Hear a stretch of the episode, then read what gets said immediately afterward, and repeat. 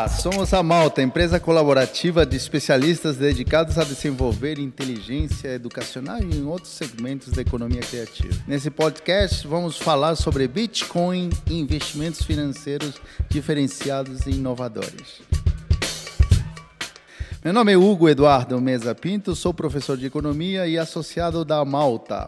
E estamos aqui com o professor de economia José Guilherme Vieira. Guilherme, quem que é você? Olá, Hugo. Olá, amigos. Como se você não me conhecesse, Hugo, eu sou professor de economia também, há quase 18 anos e quase todo esse tempo trabalhando com questões financeiras. Legal. Eu acompanho sua vida, Guilherme, e realmente você é um mega investidor e um professor de investimentos muito bacana. É, vamos falar sobre um tema que está na moda, enfim, muita gente tem curiosidade por saber. Explique aí, o que, que é o Bitcoin? Ah, o Bitcoin. O Bitcoin agora é modinha, né? Tá todo mundo atrás do Bitcoin só porque ele subiu bastante. Mas tem que ficar esperto para essas coisas. Investimento que aparece de uma hora para outra, na maioria das vezes, leva as pessoas a cometerem erros. Mas dizendo assim, né, basicamente, é uma espécie de dinheiro, um dinheiro virtual, é uma moeda que não tem dono, né? É uma moeda que está por todos os países do mundo e que gira 24 horas por dia no mundo virtual.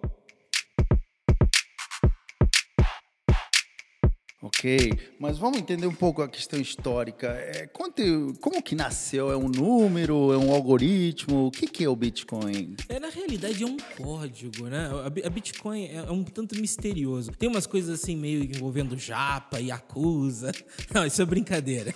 Mas a questão é a seguinte, ela foi atribuída para um japonês, né? E mas o pessoal acha que na realidade um conjunto de hackers ou pessoas que entendem muito de computação criaram aí a, a Bitcoin Então é um grande mistério, para dizer a verdade, de onde ela vem. Mas a gente sabe para que, que ela serve e, e como ela se cria. Né? Ela é uma retribuição que você paga para é, mineradores. Esses mineradores são pessoas que colocam computadores, na realidade são placas de vídeo muito complexas, que ficam fazendo cálculos e que se prestam a uma série de atividades, principalmente é, atividades de registros de registros de transações e também podem ser usadas, muita gente diz, como cartoriais, assim. Então, esses caras ficam é, fazendo cálculos, usando colocando todos os seus maquinários para criar bitcoins e depois eles vendem. E é assim que elas aparecem e surgem no mundo. Então, Satoshi Nakamoto. Satoshi Nakamoto. Esse é o nome do, do homem que teoricamente criou o Bitcoin, que na realidade né, é uma comunidade de pessoas que querem, de alguma forma, é, revolucionar esse mercado financeiro. Até que ponto eles estão revolucionando o mercado financeiro, Guilherme? Ah, isso com certeza é, já aconteceu. Então você vê o seguinte: tem muitos bancos que gostaram, é, que embarcaram tardiamente na tecnologia da Bitcoin, que é o blockchain, e eles estão usando isso para facilitar transações de remessas internacionais de dinheiro. Então os próprios bancos tradicionais que a gente conhece já estão utilizando a tecnologia. A, a, a Bitcoin mostrou para o mundo que o blockchain é importante. E na sequência, uma série de outras redes paralelas começaram a surgir também e junto com elas outras moedas virtuais. Vamos imaginar que você seja um vendedor de bitcoins. É, que, que você falaria para mim, para quem está nos ouvindo? É, quais seriam os motivos para comprar um Bitcoin? Por que, que eu deveria comprar um Bitcoin? Olha, se a gente olhar no passado, todo mundo usava dinheiro, né, de papel. Na realidade, muito mais no passado, se usava ouro, metais preciosos. Hoje em dia, a gente já faz transações tranquilamente sem usar mais dinheiro de papel. E a gente está evoluindo. Né? Então, a, a moeda realmente, a moeda virtual, ela é algo que é uma marcha que não vai parar. Dizer se a Bitcoin vai ser a moeda virtual do futuro é um pouco ousado, assim, é um pouco arriscado dizer, mas que ela é uma moeda de fronteira porque ela permite que você faça transações para diversos países diretamente sem intermediários. E se a gente for olhar na nossa economia, nas outras áreas, todas as outras áreas, o comércio, a indústria, a gente está fazendo exatamente isso, eliminando intermediários. Isso chegou agora na moeda. Nós queremos eliminar intermediários na moeda. Então não é nada estranho o que está acontecendo. Ou seja, isso significa não ter um banco central, uma receita federal atrás do seu dinheiro, enfim, de rastreando o que, que você faz. Não seria um pouco anarquista isso? É, de certa forma, né? Tem essa. Inclusive, isso é uma bandeira. Uma, uma porção de pessoas defende a Bitcoin com esse, essa bandeira política, né? Não tem Estado, é, não, não regulação. E o fato é que ela se presta a isso também, né? A você fazer transações sem ser vigiado, sem prestar contas. É. Mas eu acredito que é, ela é mais do que isso. Ela resolve outras questões que a gente são mais complexas de falar, como por exemplo a possibilidade de um governo destruir o valor da moeda. Né? Ela é capaz de nos proteger disso. Tá, ok. Então você já me convenceu e acho que quem está nos ouvindo também tá, já está motivado. Como que faz para comprar um Bitcoin? Então, isso daí é uma dúvida muito comum, né? O pessoal quer saber como é que faz.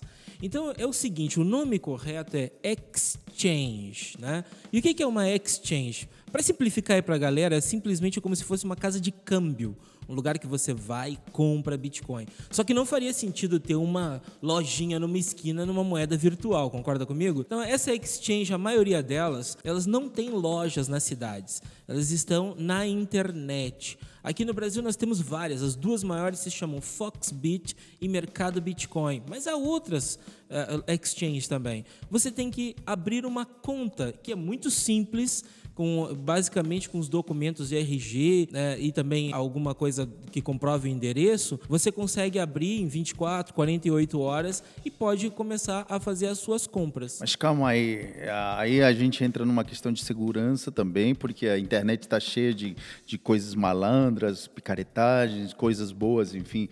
É, só que aí aparecem pessoas, se você colocar no Google, por exemplo, aplicar em Bitcoin, vai aparecer uma série de links, alguns alguns sérios, alguns duvidosos, enfim. Como fugir, por exemplo, dessas pirâmides que oferecem Bitcoin? É, isso é muito importante. É bom a gente pesquisar, né, como o pessoal faz com Reclame Aqui, né, mas é, eu diria que há muita gente que paga para colocar o seu link na primeira posição. Então, a Bitcoin mesmo, né, ou Bitcoin mesmo para comprar, só é seguro se você comprar numa exchange. Se você entrar em qualquer outra coisa, como essas correntes que tem no Telegram, que alguém participa de um clube de compras de Bitcoin, ou que você tem um grupo que investe em algo que é Bitcoin Fuja disso, porque com qualquer 50 reais você pode comprar Bitcoin de verdade numa exchange. E é isso que você tem que fazer, porque é, é, é, é como acontecia com os consórcios antigamente. Nós estamos vivendo num momento em que a Bitcoin ela não é regulada aqui no Brasil pelo Banco Central, pela CVM. Então, o, os consórcios já foram muito perigosos. Muita gente tem história, assim, com 40 anos ou mais, de que comprou consórcios e se deu mal nos anos 80 e 90. Depois o Banco Central regulou o consórcio e agora você não vê mais isso, porque está controlado. Infelizmente, a Bitcoin está na fase anterior, está na fase que não tem nenhum tipo de controle sobre o que está acontecendo. Pré-histórica. É, Mas vem cá, hoje, por exemplo, qual é a cotação do Bitcoin nesse momento da gravação desse podcast? 26.700, 26.800 reais. Eu tenho que ter essa grana para comprar um não, Bitcoin? Não. A Bitcoin ela é vendida por frações muito pequenas.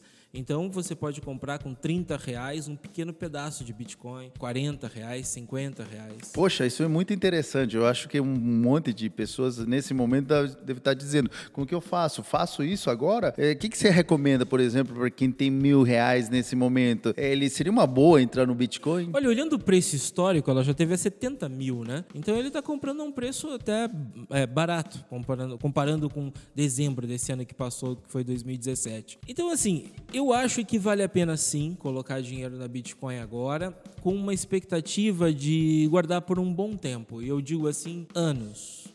Né?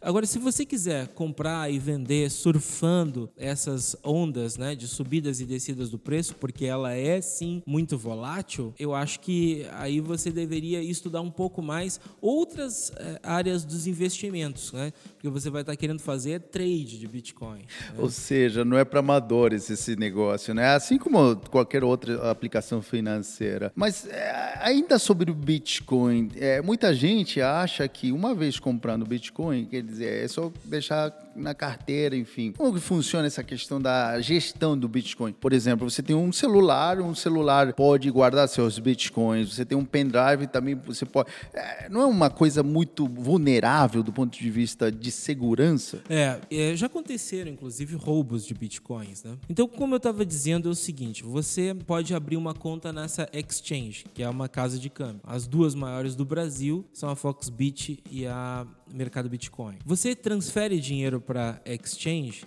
e aí, a partir de lá, você pode comprar a qualquer hora do dia, 24 horas por dia, você pode comprar Bitcoin ou vender. Só que quando você compra ou vende nessa exchange, você está na realidade trocando seu dinheiro pela Bitcoin, que, que vão ficar sob a segurança da exchange. Ou seja, elas estão nessa casa de câmbio de Bitcoins elas não estão guardadas em nenhum lugar seguro. Mas essas empresas, elas são seguras. Mas empresas, às vezes, quebram. Né? Então, o melhor lugar é você guardar num cofre. E, para isso, existe também o cofre virtual, que seria o, o, o, wallet, a carteira. Então, você pode, pode colocar numa carteira virtual. Né? Tem a blockchain, por exemplo, é uma das grandes carteiras. Mas tem várias outras carteiras famosas. E aí, colocando lá, você está deixando ela mais segura. Só qual é a diferença, então, dessa, desse wallet aí, dessa carteira, é que lá não, não se faz negócios, lá você coloca sua Bitcoin em segurança, né? Quando você precisar vender, você tem que tirar dessa carteira e colocar de novo na exchange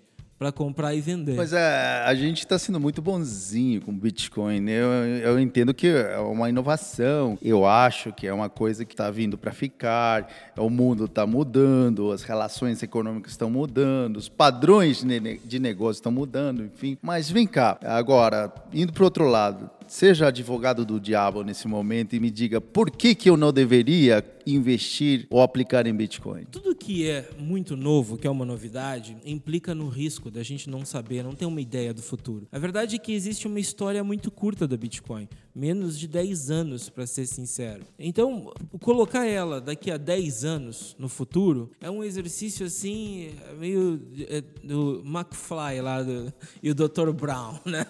Volta para o futuro. É, ninguém sabe como é que vai ser o futuro, né? Pode ter o skate voador, mas já a gente já viu que não tem, né? Até hoje. Mas tem o tênis do, do, do, do McFly. É. tênis da Nike, é. que amarra sozinho. então, existem outros investimentos que têm mais história e mais segurança. Então, o que, que eu vejo? Como em tudo é, que a gente já experimentou na história da humanidade, ah, o Cristóvão Colombo, o Pedro Álvares Cabral, eles arriscaram e fizeram grandes descobertas, né?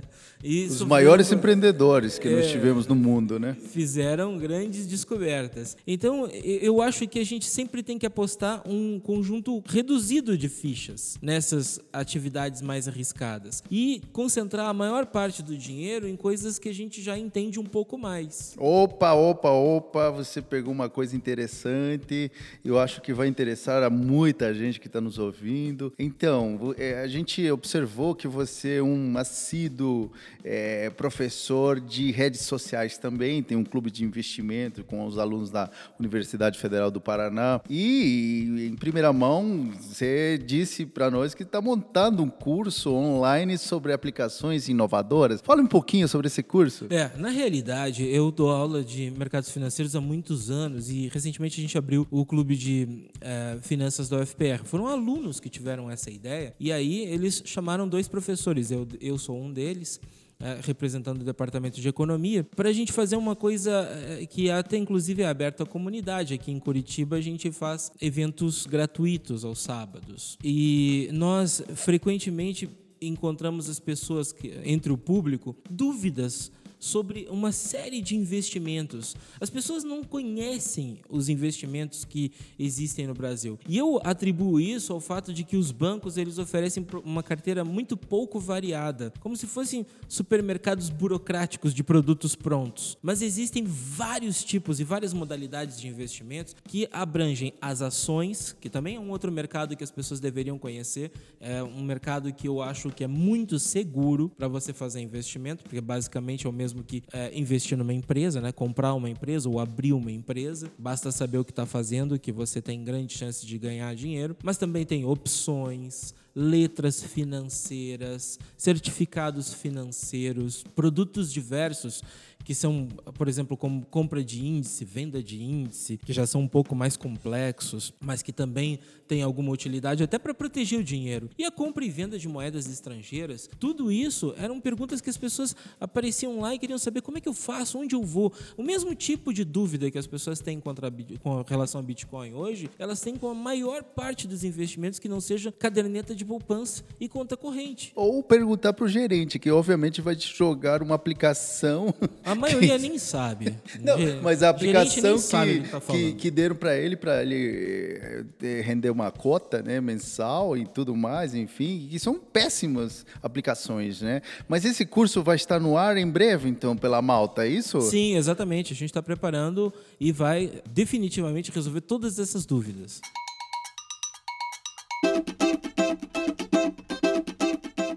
Bom, só para fechar então esse nosso papo interessantíssimo sobre Bitcoin, enfim, é, hoje você é, aplica em Bitcoin, você acha que então seria uma boa opção ou é simplesmente mais um dos vários tipos de aplicações financeiras que as pessoas podem ter? Bom, eu aplico em Bitcoin. Aliás, eu sou um sortudo com a Bitcoin, porque um aluno me apresentou a Bitcoin há anos atrás eu gastei 80 reais que se transformaram em 20 e poucos mil reais hoje. Porque ela não valia nada. Quando foi isso? É, isso foi em 2009, eu acho. Um aluno, o nome dele é Igor. Ele que me fez comprar. Né? E eu comprei com um dinheirinho de pão, digamos assim. E me dei muito bem.